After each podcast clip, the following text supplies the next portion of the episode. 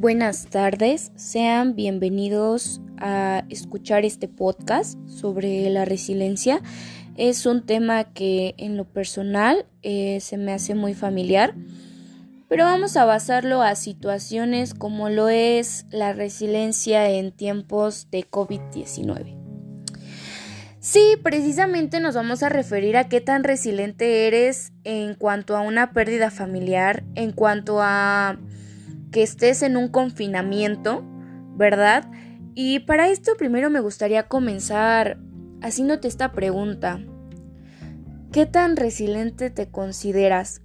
Esta pregunta tú te la vas a responder al final de toda esta gran explicación que te daré y, te darás cuenta que realmente eh, nunca estamos preparados para recibir la pérdida de alguien para esto me gustaría empezar explicándote qué es resiliencia. ¿Sí? Resiliencia. Recordemos que es la capacidad para adaptarse a situaciones adversas que al final nos va a dejar un resultado positivo. ¿Sí? Eh, ¿A qué nos referimos a situaciones adversas? Como lo dije antes, es una situación en la cual tú te ves orillado a sentirte mal, ¿sí? Pero ¿De qué te va a servir la resiliencia? Sí, la resiliencia te va, a te va a servir para superar y adaptarte a esos momentos, te dará la confianza para que salgas adelante. Sin embargo, eh, como en todo, tenemos características, ¿verdad? Las cuales te de mencionar en un momento, pero Vayámonos imaginando un momento en el que estás en un confinamiento grande, que no sabes cuándo va a acabar, que realmente te sientes mal, que has tenido la pérdida quizás de tu madre, de tu padre, de tus hermanos, de, de cualquier persona eh, que es llegado a ti.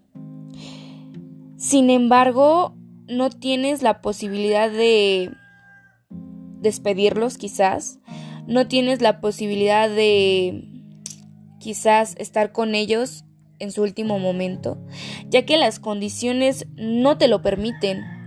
Entonces, para ser una persona eh, resiliente, necesitas tener inteligencia emocional. Eh, ¿Qué quiero decirte con esto? Que realmente conozcas tus emociones, que sepas manejarlas, pero también que puedas... Eh, identificar y comprender las emociones de las demás personas.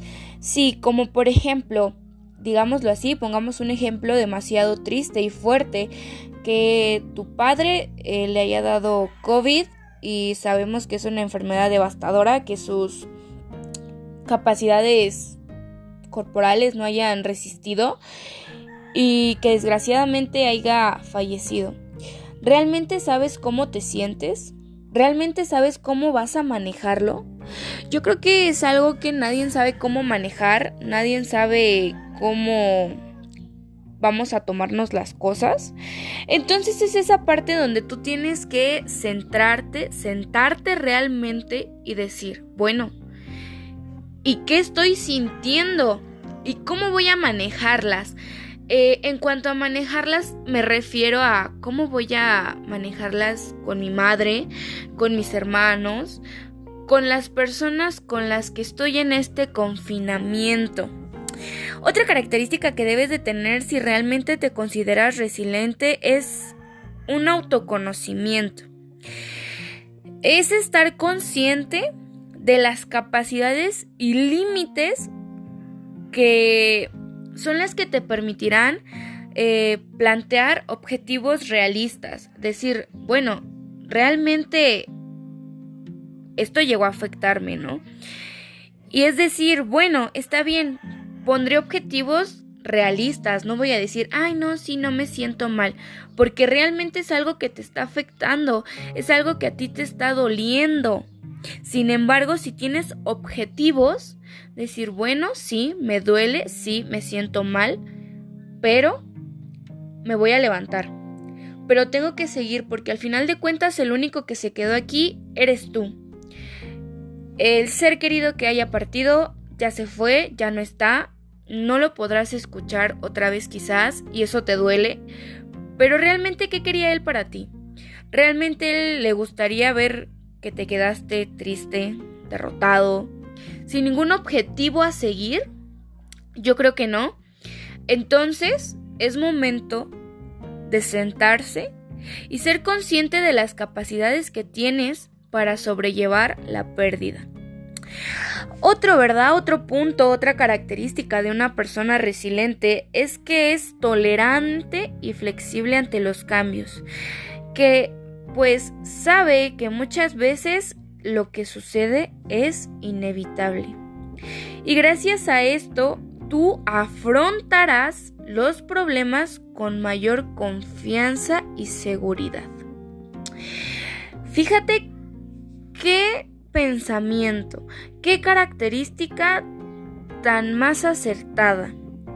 Realmente tienes que ser tolerante y estar consciente que muchas de las veces las situaciones a las que te enfrentas, a la pérdida a la que te estás enfrentando, es inevitable y que esta no, no fue tu culpa, tampoco fue tu decisión, que es algo que inevitablemente sucedió.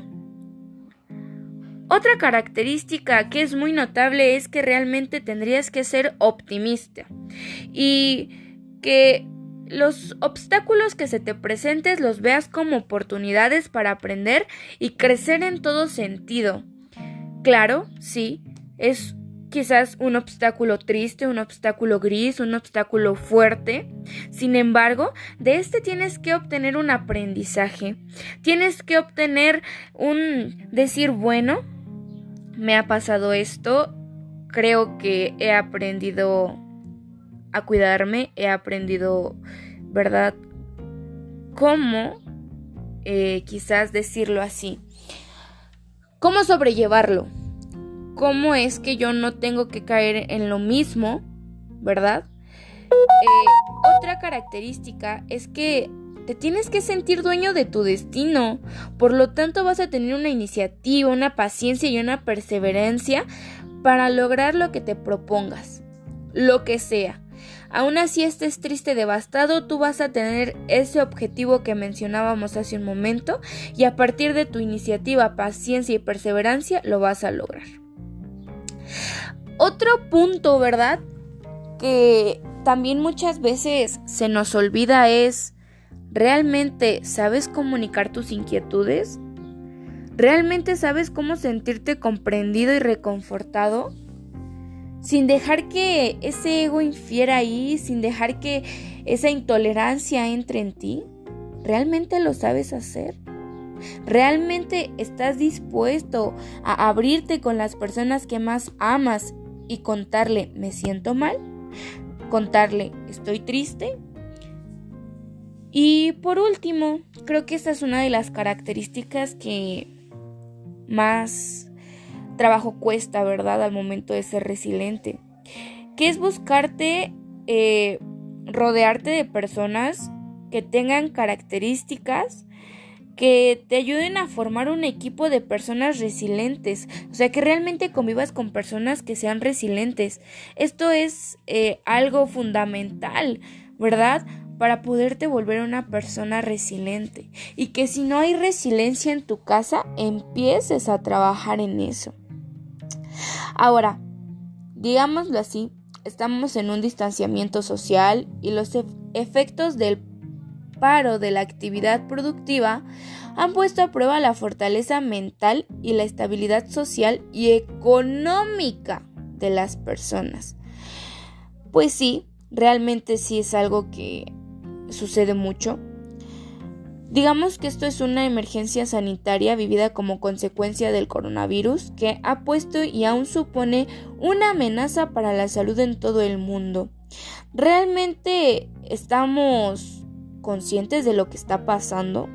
Y yo creo que un proceso resiliente siempre se va a caracterizar por ser un momento de toma de conciencia sobre necesidades, capacidades y limitaciones, aceptación de vulnerabilidad, de de la potencialidad creativa, de un aprendizaje de experiencia de vida y de flexibilidad de cambios o situaciones difíciles y de relativizar y ver con perspectiva, un aumento vital en otros aspectos.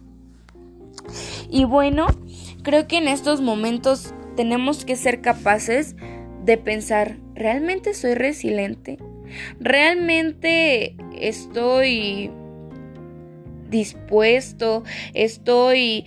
Eh, ¿Cómo decirlo? Eh, de cierta manera que no suene grotesco. ¿Realmente estoy listo para afrontar esta situación adversa? ¿Realmente estoy preparado? ¿Realmente lo estoy haciendo bien? Y es cuando necesitamos hablarlo con alguien, porque recordemos que a partir de hablar nos volvemos personas resilientes. Sin embargo, si no lo hablo, si yo me callo, si mi ego es más que yo, no soy resiliente.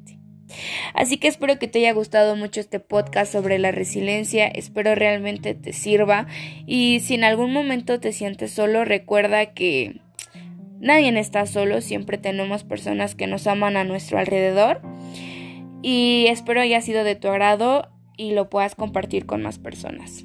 Gracias.